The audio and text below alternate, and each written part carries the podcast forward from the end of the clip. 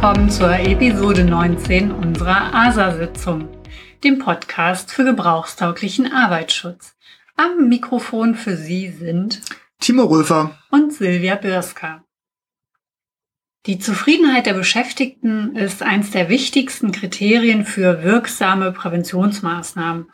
Oder auch anders gesagt, wenn wir Menschen für Arbeitsschutz begeistern können, dann wird Arbeitsschutz auch gelebt. Begeistern ist jetzt aber auch gar nicht mal so einfach. Also wie kriegen wir raus, welche Merkmale Beschäftigte an einer Präventionsmaßnahme begeistern und auf was wir dabei getrost verzichten können? Dabei kann uns die Kano-Methode helfen. Kano, denken Sie an das Boot nur mit O hinten. Und auf diese Methode wurden wir auf der Zukunftsbaustelle menschenzentrierte Digitalisierung aufmerksam. Mit dieser Methode finden wir heraus, welche Anforderungen und Wünsche Beschäftigte an den Arbeitsschutz haben, und zwar bevor wir die Maßnahmen entwickeln. Ja, und Timo, ähm, erzähl doch mal, welches Beispiel wir uns heute dafür überlegt haben. Ja, wir haben doch letztens bei Mittelstand 4.0 eine recht coole Virtual Reality Anwendung gesehen, bei der Azubis in diesem Fall an das sichere Verhalten beim Schweißen herangeführt werden sollten. Grob gesagt ging es in dieser virtuellen Realität darum, dass man sich seine persönliche Schutzausrüstung zusammenstellen sollte und dass man alle Schritte der Sichtkontrolle und ähnlichem am Schweißgerät und den Arbeitsmitteln durchführen sollte, bevor man dann eigentlich mit dem Schweißen beginnt. Und das Ganze wurde virtuell nachgestellt in einer VR-Anwendung, die man dann mit der VR-Brille auf dem Kopf nachspielen konnte, so ein bisschen Adventure-mäßig.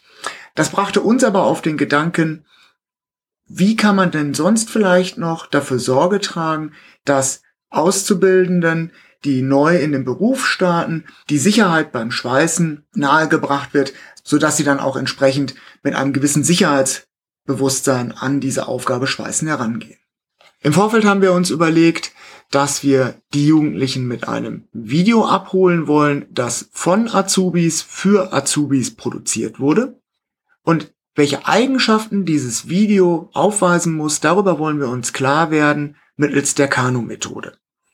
Aber Silvia, bevor wir damit loslegen, wie genau funktioniert denn die Kano-Methode?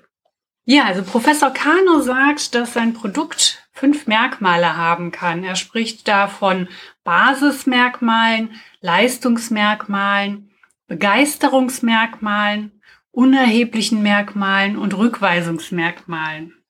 Was heißt das? Also eine Basismerkmal, das sind Eigenschaften, die vorhanden sein müssen, also selbstverständlich sind.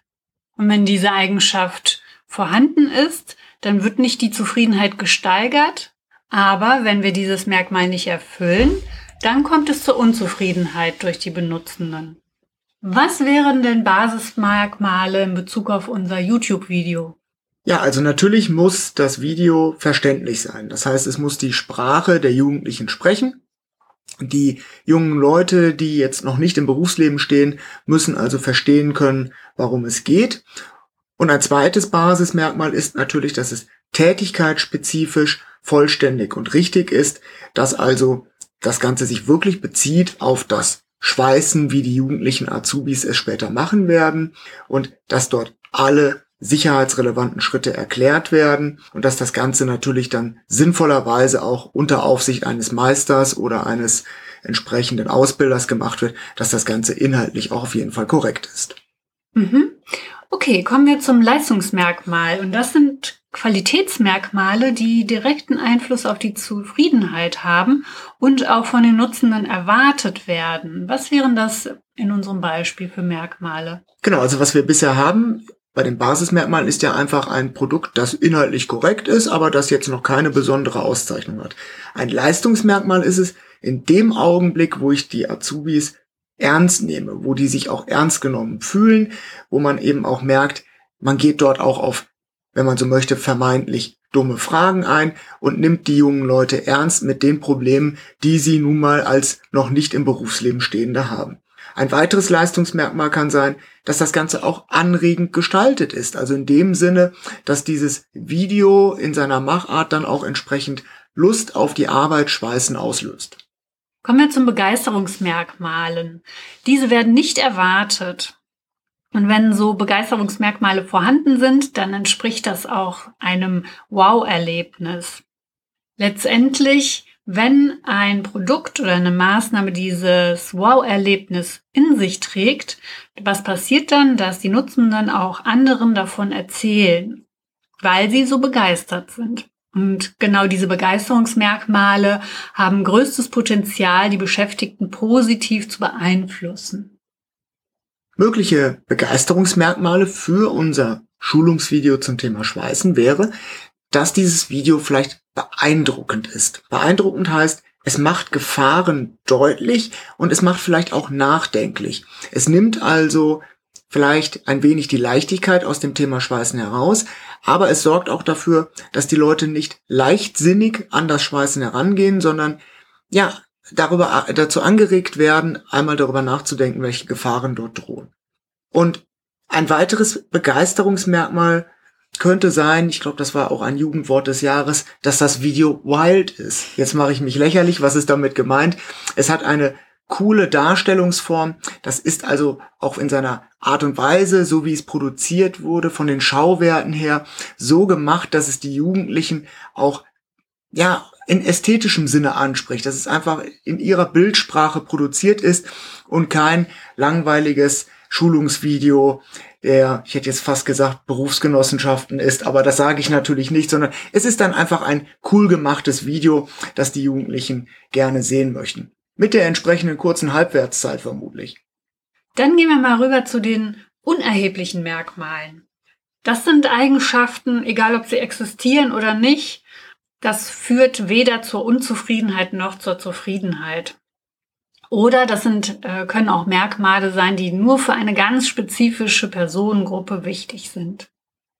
Was wäre denn unerheblich bei dem YouTube-Video? Also da gibt's natürlich viele Dinge, die wahrscheinlich egal sind. Keine Ahnung, vielleicht das Bildformat. Also ob das jetzt 16 zu 9 oder 4 zu 3 ist, solange die Inhalte drin sind und die restliche Machart gelungen ist, vermute ich mal, dass es wahrscheinlich nicht so wichtig ist.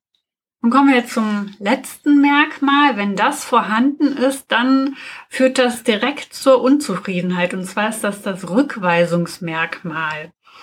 Ja, da denke ich mal, ähm, für so ein Produkt, wie wir es eben besprochen haben, in dem Augenblick, wo dieses Video belehrend und von oben herab produziert wird. Also wir sagten ja eben, dass natürlich ein Ausbilder dabei sein muss, der darauf achtet, dass die Inhalte auch korrekt sind, würde der sich jetzt im Verlauf des Videos einmischen und nochmal im belehrenden Ton den Leuten sagen, was sie alles nicht dürfen oder was sie machen müssen, dann führt das sicherlich zur Zurückweisung. Denn das ist ja genau das, was dieses Produkt eben nicht tun soll. So, und jetzt haben wir ja zu den fünf Merkmalsbereichen jeweils was gefunden. Jetzt wäre es so, dass wir diese Merkmale auflisten und jeweils eine Frage, zwei Fragen dazu generieren. Die Frage ist dann gerichtet an die Auszubildenden und heißt dann, was würdest du davon halten, wenn das YouTube-Video das Merkmal Wild aufweist? Und die Frage, was würdest du davon halten, wenn das YouTube-Video das Merkmal Wild nicht aufweist? So, jetzt wird es interessant. Und zwar gibt es jetzt fünf Antwortmöglichkeiten. Und zwar, ich würde mich sehr freuen, das setze ich voraus, ist mir egal. Das nehme ich gerade noch hin und das würde mich stören. Das heißt also, wir stellen jedes der Adjektive, jedes dieser Merkmale, die wir eben genannt haben, innerhalb des Fragebogens einmal positiv und einmal negativ zur Disposition und fragen ab, was die Leute davon halten würden, wenn dieses Merkmal vorhanden bzw. nicht vorhanden ist. Genau, und wir haben uns ja, also wir sind ja jetzt nicht die Zielgruppe und wir haben uns dennoch diese Merkmale überlegt und mit dieser Fragenmethode ähm, können wir natürlich checken, ist das ein Begeisterungsmerkmal, ist das jetzt ein Rückweisungsmerkmal, je nachdem, also begeistern, äh, Begeisterungsmerkmal wäre es natürlich, wenn angekreuzt würde, ich würde mich sehr freuen. Oder Rückweisungsmerkmal wäre es, wenn jemand ankreuzen würde, mich stören. Ich überlege mir also, wenn ich bei unserem Video bleibe, vorher, wie könnte das aussehen? Überlege mir die entsprechenden Merkmale, befrage dann meine Zielgruppe, nämlich die Azubis. Dann stelle ich fest, dass möchten die gerne, dass es wild ist und die möchten auch gerne, dass es verständlich ist. Denen ist aber das Bildformat egal, wie wir es eben mal kurz gesagt haben. Und anhand dessen würde ich dann die Produktion meines Videos nochmal ausrichten und dann sagen, okay, wir brauchen ein bisschen mehr Wild und ein bisschen weniger Bildformat. Und dann können wir natürlich feststellen, haben wir richtig gelesen, äh, haben wir richtig gelegen, dass das Merkmal Wild auch ein Begeisterungsmerkmal ist oder eben nicht und können so nochmal nachjustieren und unser Produkt schärfen.